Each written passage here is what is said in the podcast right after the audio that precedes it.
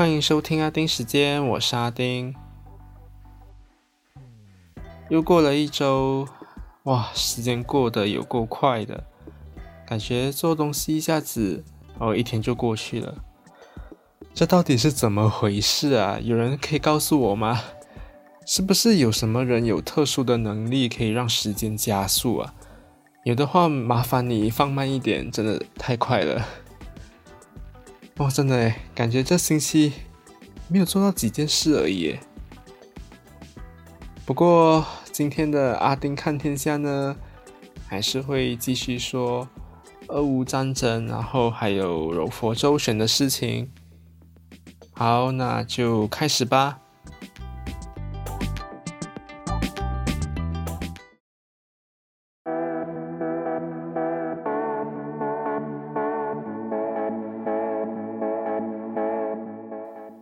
这星期还是继续被俄乌战争给洗版。就算在安理会作为常任理事国的俄罗斯行使了否决权，推翻了谴责俄罗斯侵略乌克兰的决议草案，那结果就在联合国大会紧急会议上，有一百四十一国同意谴责俄罗斯侵略乌克兰，要求俄罗斯无条件撤军。当中投赞成的就有包括马来西亚。那在此之前呢，马来西亚官方都是冷处理这件事的，就没有明确的表态或者是作为，就一直说啊，你们两边应该要啊冷静下来，冷静下来这样子而已。在说这种话的时候呢，新加坡已经是表态会对俄罗斯实施贸易出口还有金融方面的制裁了。所以这次联合国的决议呢，应该可以算是马来西亚第一次对这件事情有明确的表态吧。嗯，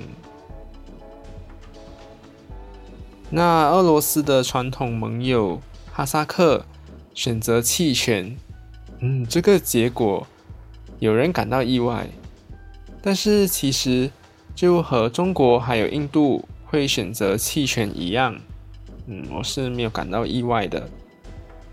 因为哈萨克之前，不懂大家还记得吗？就是国内有发生抗议示威，然后他们就向俄国就寻求军事帮助来镇压。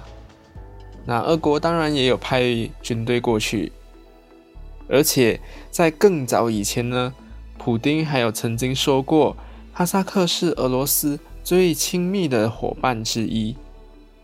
只是这次俄罗斯侵略乌克兰的事情上，哈萨克拒绝了让他们的军队去帮助俄军，也不承认乌东两个被俄罗斯承认的共和国。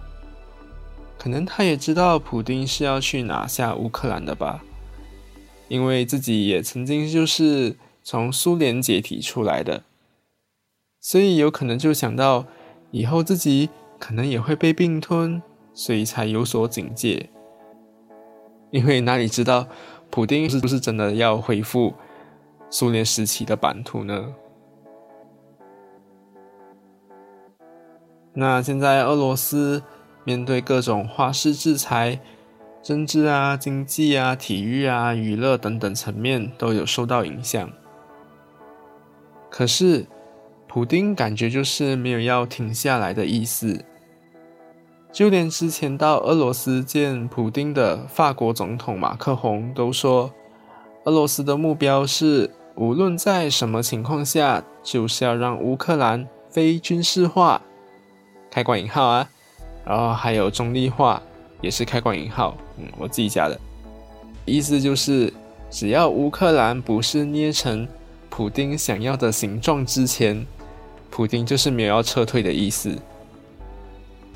好了，那现在就算位于荷兰海牙的国际刑事法院 （ICJ） 的检察官已经主动进行调查，那乌克兰呢也已经把俄罗斯告上联合国的国际法院 （ICC）。嗯，为什么我会念这两个 ICJ、ICC 呢？就是要让你们知道是不一样的，因为联合国的那个国际法院是没有刑事的管辖权。所以是只能给国际刑事法院 （ICJ） 或者是联合国特赦刑事法庭，因为他们才有刑事管辖权。但是你我都知道嘛，走法律程序呢是需要花很长的时间，所以也没有办法很快的停止目前的情况。那刚刚我还看到新闻哦，就是俄罗斯的国会通过了一项法案。如果散播俄军在这次的特别军事行动相关的假消息，会面临最高三年的监禁。那散播导致严重后果的话，最高可以判十五年哦。那什么可以被归类为假消息呢？就好像把这次的特别军事行动就说成战争啊、入侵的这些话，就是触法了。所以我刚刚也。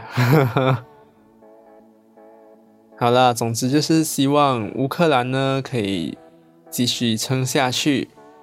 那我始终相信一句话：Justice will prevail。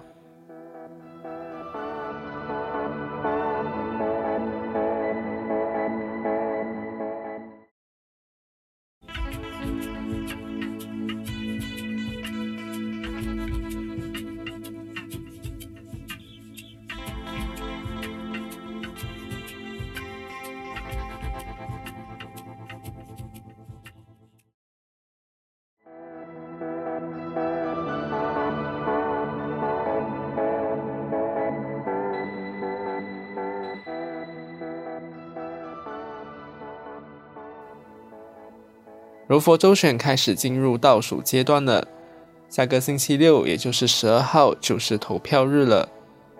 可是感觉不管政党怎么拉票，大家的热度就是上不来诶。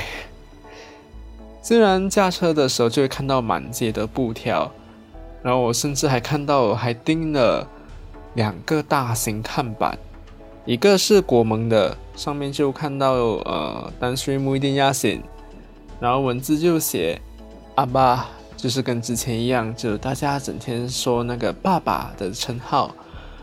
然后写什么我没注意看，不过是拉票的，因为在驾车，所以没注意看是什么字，但是你一看就知道是拉票。那另外一个呢，就是首相 Dato Sri smile sabri。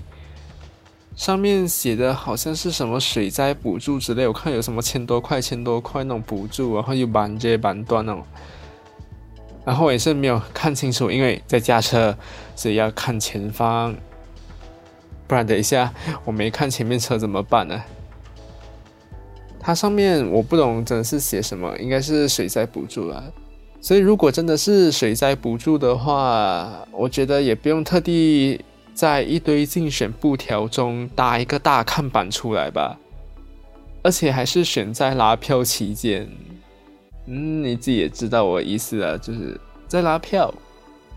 所以我只能说，驾车经过的时候，你就会发出哇的声音，因为看到就是哇，整个这是一个夸张到极限的情况。那很多政党呢，感觉就是要炒东西，但感觉就是和我的 Facebook page 一样，怎么炒都炒不起来，然后得到的反应都很低。所以我看这些候选人应该跟我一样，都是很慌的吧？不懂到底要怎么做才能操作一波对自己有利的舆论呢？不过呢，这也不能怪选民为什么会这么冷淡，因为我自己观察到的就是。有七点，就在这里跟大家简单说一下。第一点呢，就是俄乌新闻的热度已经盖过周选。那第二呢，就是对政治的失望，因为选来选去呢，就是选青蛙，都会跳来跳去嘛。然后第三呢，就是疫情还在笼罩，这里就不太想出门去投票，这点我还可以谅解。那第四呢，就是太多候选人了，都不知道谁打谁。那这点呢，其实好解决，马新社电视已经有整理出来了，所以去他们的 FB 看呢就有了。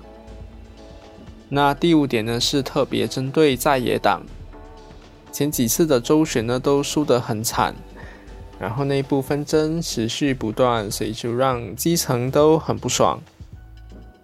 那第六点呢，也是在针对在野党。柔佛一路来都是国政的铁票区，只有在一八年大选的时候才首次变天。那现在大家都是以能够过活为重，所以在没有反风的情况下，投票意愿呢就自然比较低了。那第七点呢，就是经过政党的轮替，还有一系列的闹剧，选民就认为选来选去都没有什么差别。